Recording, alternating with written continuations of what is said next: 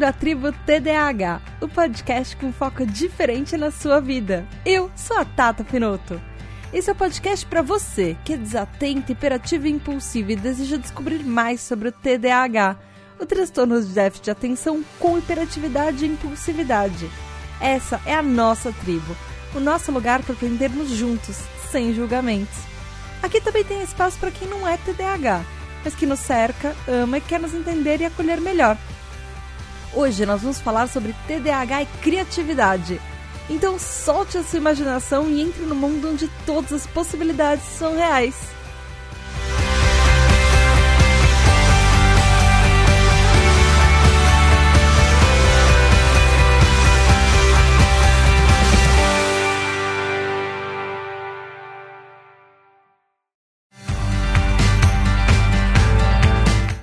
Tribo, tudo bem? Hoje a gente vai falar uma coisa super legal e divertida que é a criatividade. Eu resolvi trazer um episódio um pouco mais tranquilo, um pouco mais feliz pra gente depois dos últimos episódios que foram meio muito cheios de informações e muito técnicos. Eu acho que uma coisa importante a gente começar nesse episódio falando é que quando a gente menciona TDAH, a gente geralmente associa com mente de pessoas confusas, desorganizadas, desatentas, mas essa é uma visão super estereotipada que esconde que às vezes podem ter coisas positivas, coisas inteligentes e brilhantes e que a nossa mente é um grande mistério que às vezes nem a gente, nem os cientistas entendem direito. Então, desde criança como adultos TDAHs podem ser pessoas super entusiasmadas e cheias de coisas legais para oferecer, por exemplo, mentes criativas. Mas afinal, vamos começar exatamente esse episódio pensando o que, que exatamente é a criatividade. Porque se você perguntar isso para cada pessoa, por exemplo, em profissões diferentes, idades diferentes, elas vão te dar respostas diferentes. Para o dicionário Aulete, por exemplo, é a capacidade de inventar, de criar, de conceber coisas na imaginação. Ou é a qualidade de quem é uma pessoa inovadora, criativa, original. No dicionário Dício, que é o dicionário online de português, ele fala sobre originalidade, qualidade de pessoa criativa, quem tem capacidade, inteligência e talento para criar, para inventar ou fazer inovações, por exemplo, na área que atua. Ela, ele fala também sobre compor a partir da imaginação. Já no dicionário Merriam-Webster, ele fala que é a habilidade para criar, que é a qualidade de ser criativo. Ele dá, por exemplo, como sinônimos esperteza, é, imaginação, a capacidade de ser imaginativo, é, inovação, originalidade e fala que o primeiro uso da palavra criatividade, a menos em inglês, creativity, foi em 1875. Já para criativo, o Merriam-Webster ele fala que é a habilidade e o poder de criar, que é a qualidade de fazer alguma coisa criativa, imaginativa, que é fora, que é você atuar fora das convenções e limites do, do, do, que é convencional, do que é normal. Ele também pode ser como sinônimo esperto, é, engenhoso, inovador. Então você pode perceber que tem um monte de coisa que e uma, as pessoas percebem que é igual da, da criatividade. Você meio que pensar fora da caixinha. Para criativo, o Merriam-Webster fala que o primeiro uso dessa palavra, em inglês pelo menos, foi em 1678. E historicamente, a etimologia da palavra uh, creative ela vem do latim medieval, que é criativos. Eu não sei falar latim, gente, desculpa. que seria o particípio passado de é, de alguma coisa que dá que dá origem àquela que ela que é como se nascesse daquilo. Na verdade, criatividade é um substantivo feminino com a origem no latim, como a gente acabou de falar. que é a capacidade de criar, de produzir coisas novas e tudo. Ela pode ser aplicada a qualquer área da vida. Então, por exemplo, se você é um matemático, você vai ter um conceito do que pode ser inovador na sua área diferente de mim, que sou publicitária. E diferente também da minha segunda profissão, que é jornalismo. São coisas completamente diferentes. Se você é um economista, então, ou se você é um engenheiro, são conceitos diferentes que eles podem ser adaptados e moldados à sua realidade. Ser criativo é pensar fora da caixinha, pensar de uma forma diferente daquilo que você está sempre acostumado, é não ser original. Aliás, ao contrário, é ser original.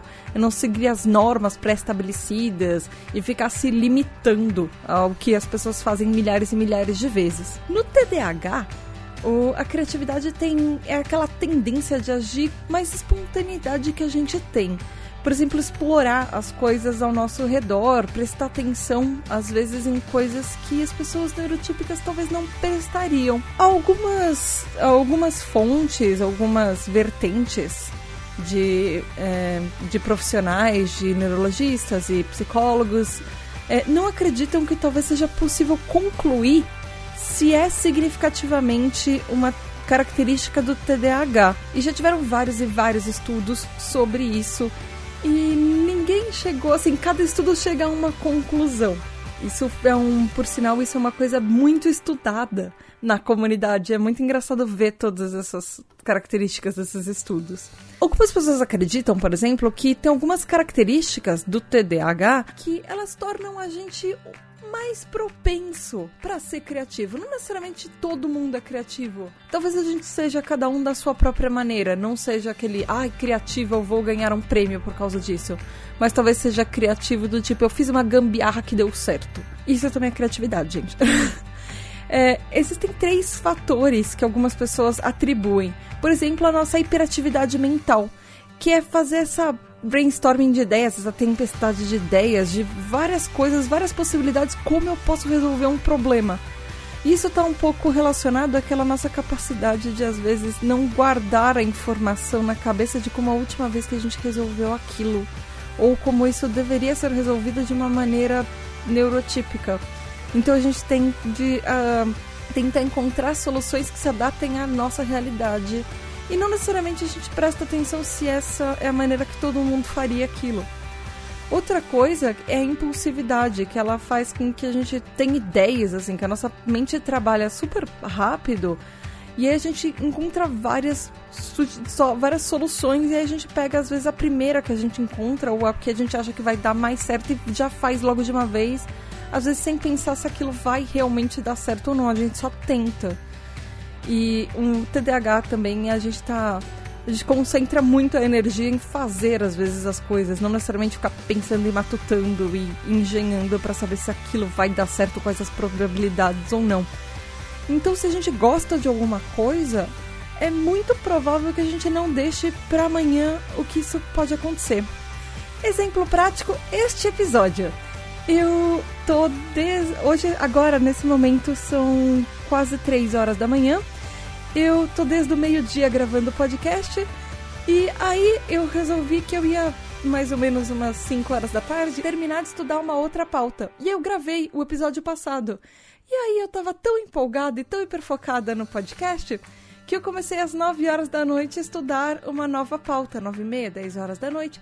São três horas da manhã e eu estou gravando esse episódio. Por quê? Porque eu não deixei para amanhã uma coisa que eu achei que eu podia ter feito hoje. Dormir não foi exatamente uma coisa que nesse momento eu pensei que eu podia fazer hoje, mas enfim. Eu fui hiperativa, eu fui impulsiva e, eu, e o terceiro fator é eu tive hiperfoco, que é muito responsável pela gente se concentrar e fazer acontecer essas coisas de tentar pensar em alguma coisa divertida e legal que a gente gosta de fazer e a gente hiperfocou naquilo, a gente não viu o tempo passar e de repente a gente achou uma solução para aquela coisa.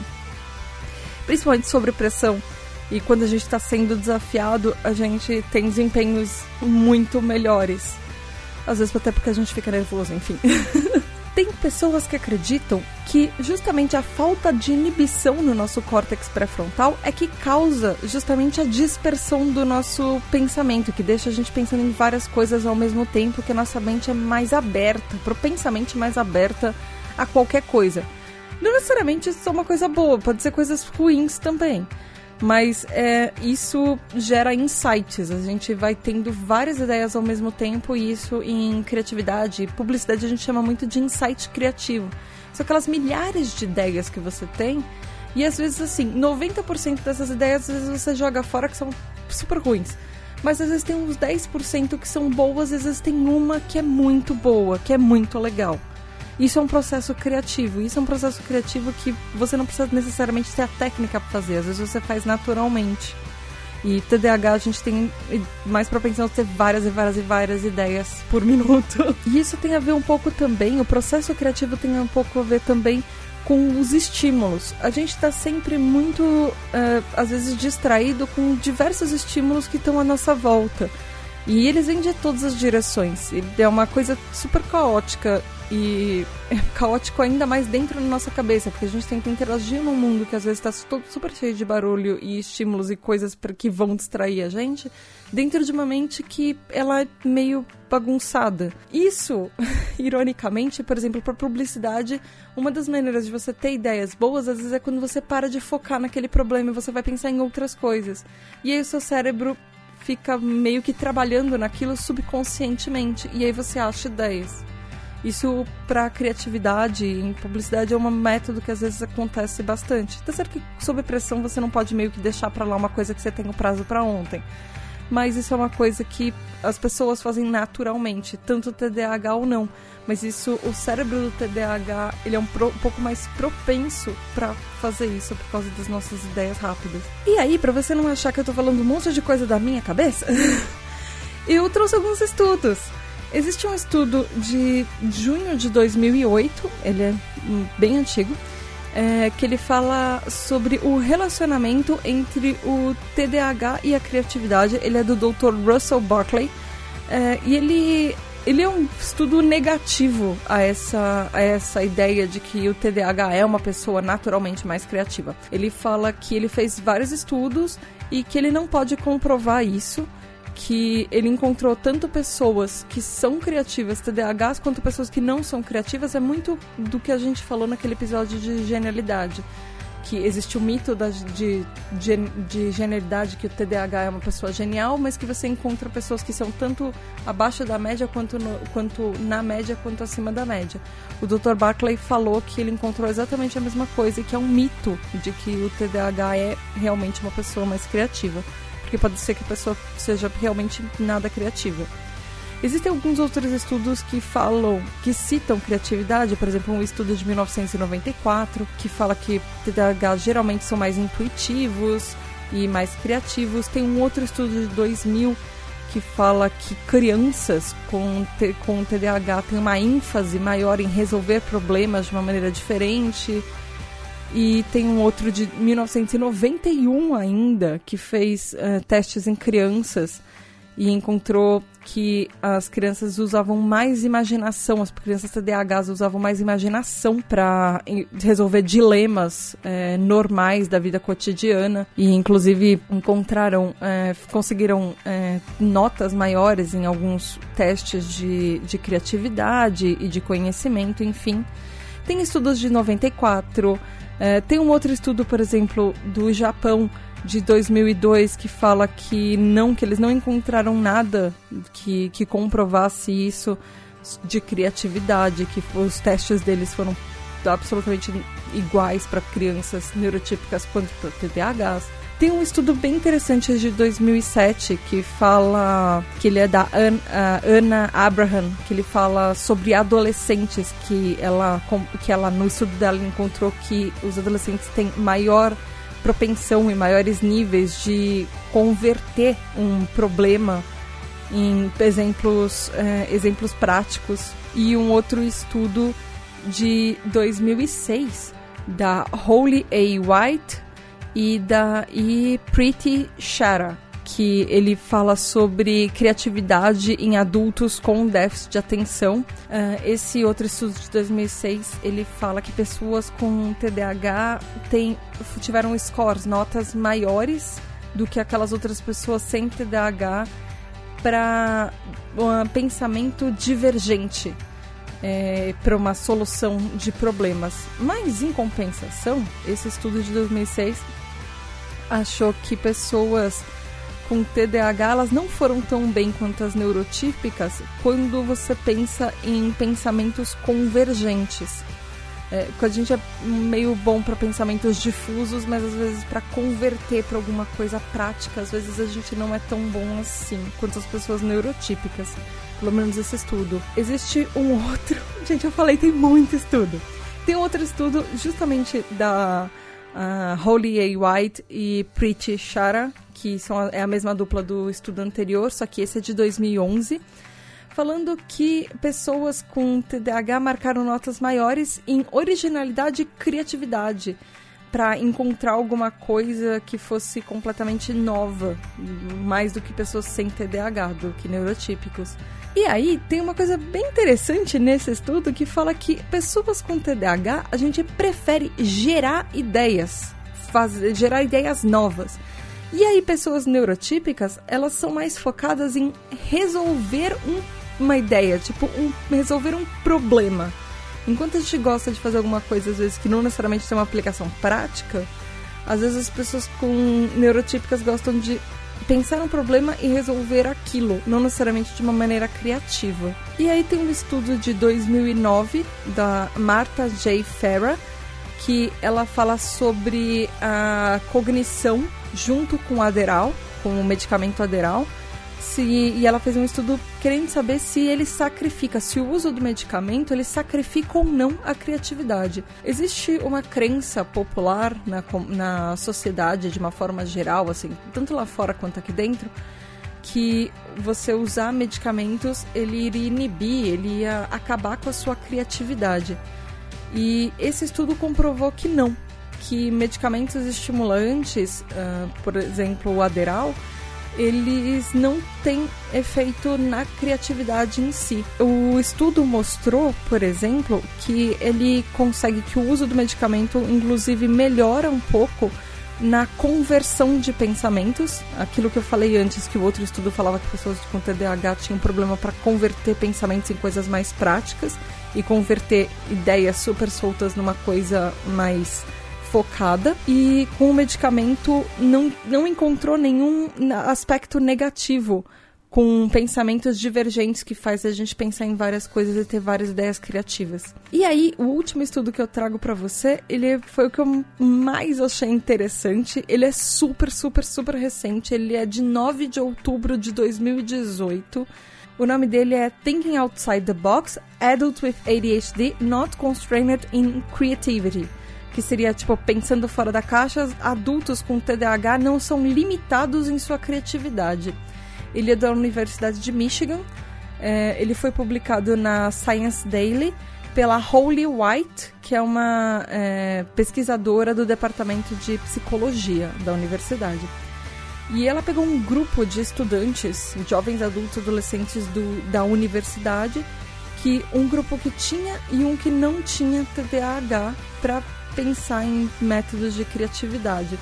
Existe uma crença comum, que o que a gente falou bem no começo do episódio, que pessoas com TDAH têm mais é, dificuldade com, emprega, com empregos, principalmente empregos futuros.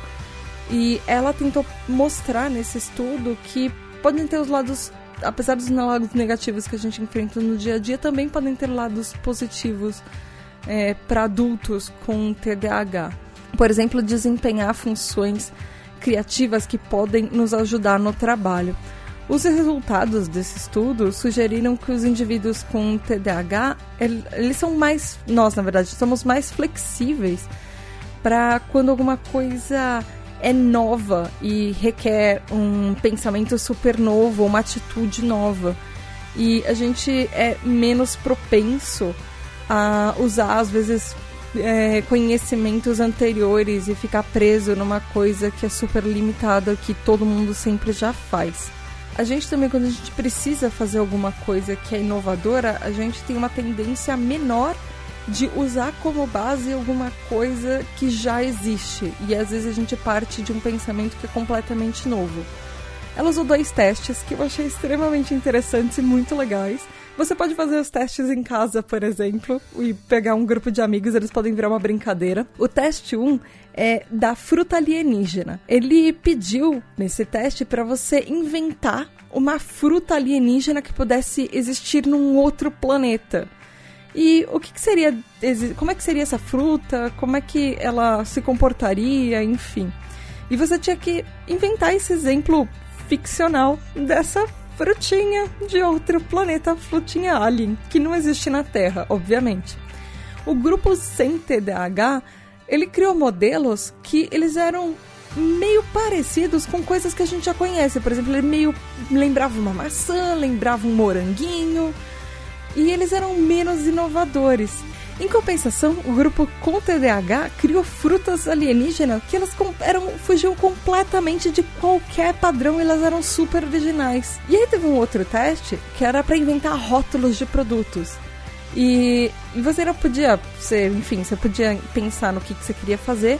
E o grupo com TDAH conseguiu mais rótulos que eram únicos e menos similares aos exemplos que foram providenciados no teste e tudo. Esse resultado mostra que a gente pode ajudar muito em resolver problemas reais do mundo onde a gente pode aplicar isso tudo, que a gente não fica preso às coisas.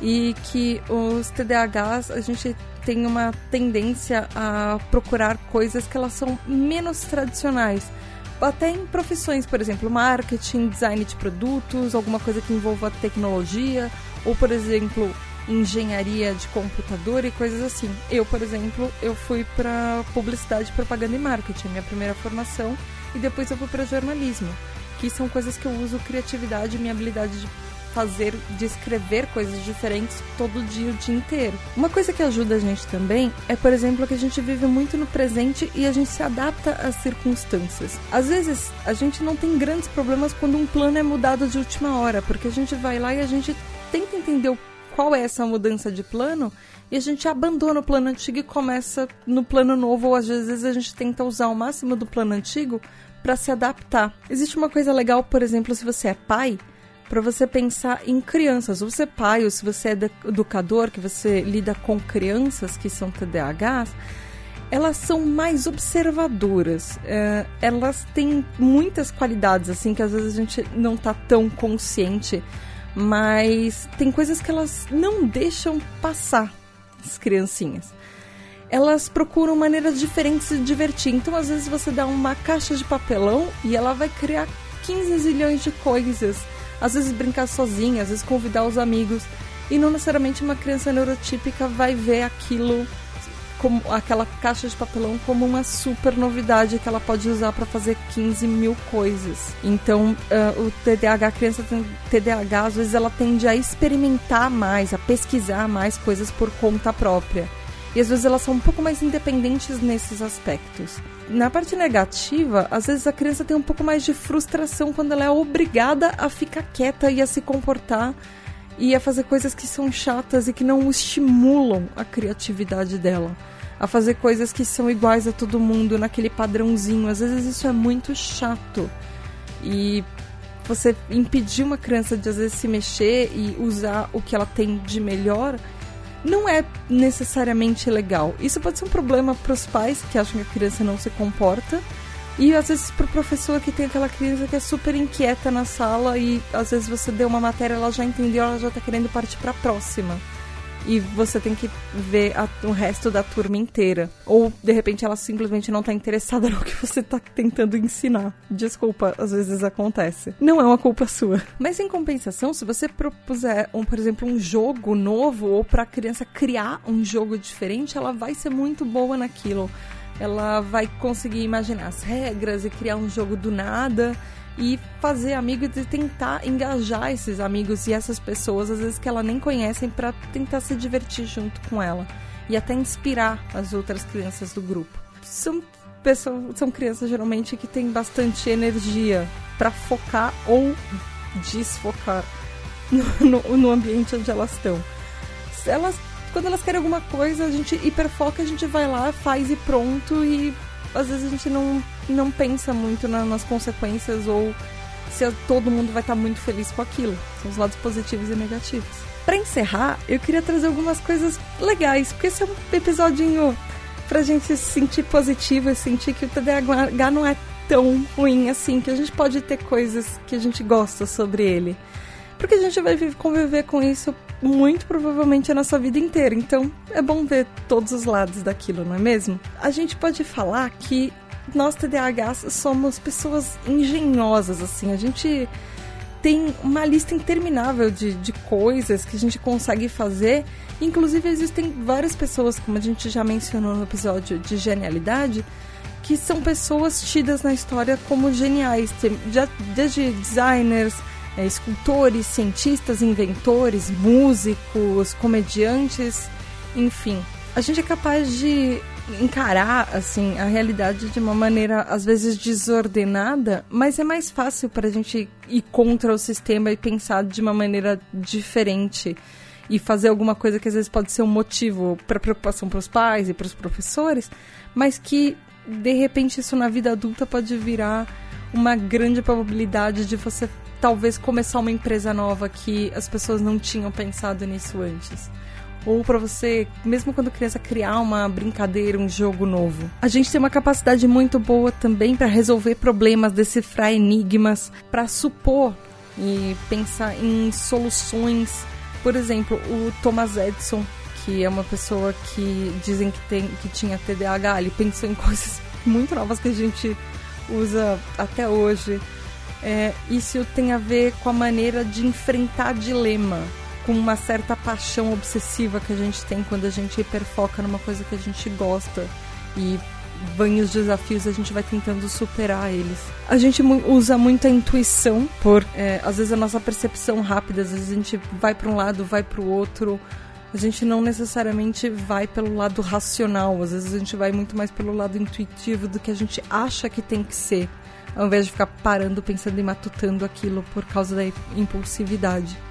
Então a gente é um pouco mais suscetível, mas a gente também tem uma capacidade maior para às vezes perceber o clima à nossa volta, de se aquilo às vezes vai dar certo ou não e mudar rápido para fazer com que aquilo aconteça do jeito que às vezes a gente quer. E a gente é engenhoso, a gente tenta fazer com que as ideias deem certo. E às vezes elas são umas ideias bem extravagantes, bem diferentes, bem pouco usuais, eu diria, mas que às vezes elas podem ter tesouros escondidos ali e que se você tiver paciência, às vezes para prestar atenção, sempre vai ter alguma coisa legal que um TDAH pode fazer para você. Ou se você tem TDAH, você sabe que de repente na turma, na galera, nos ambientes onde você tá, você às vezes é a pessoa que surpreende com alguma coisa legal. Eu queria encerrar esse episódio com uma frase de uma pessoa muito famosa que também acredita que era TDAH, que é o Albert Einstein. Ele falou uma vez: Eu não tenho nenhum talento especial, apenas sou apaixonadamente curioso. E isso é uma coisa que define muito o TDAH. A gente é muito curioso por alguma coisa que a gente gosta. E a gente faz isso tomar proporções, às vezes, muito grandes e muito legais.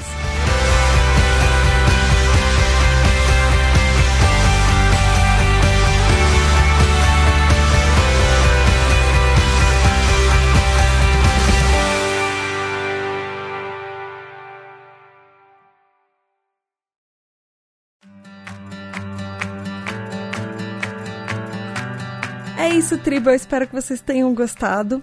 Por favor, falem para mim o que vocês acharam. Manda um e-mail no pqp.pqpcast.com.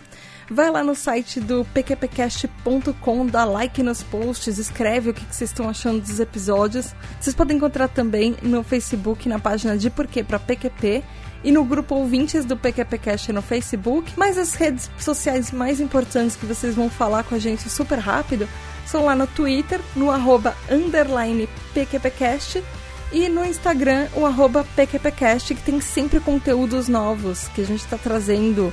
Às vezes coisas que não entram nos episódios, às vezes curiosidades e coisas legais que vocês vão gostar de ver lá. Então, falem com a gente por ali, tá bom? Então é isso. Beijo da Tata e até a próxima, daqui a 15 dias, numa quinta-feira. Beijo da Tata. Tchau!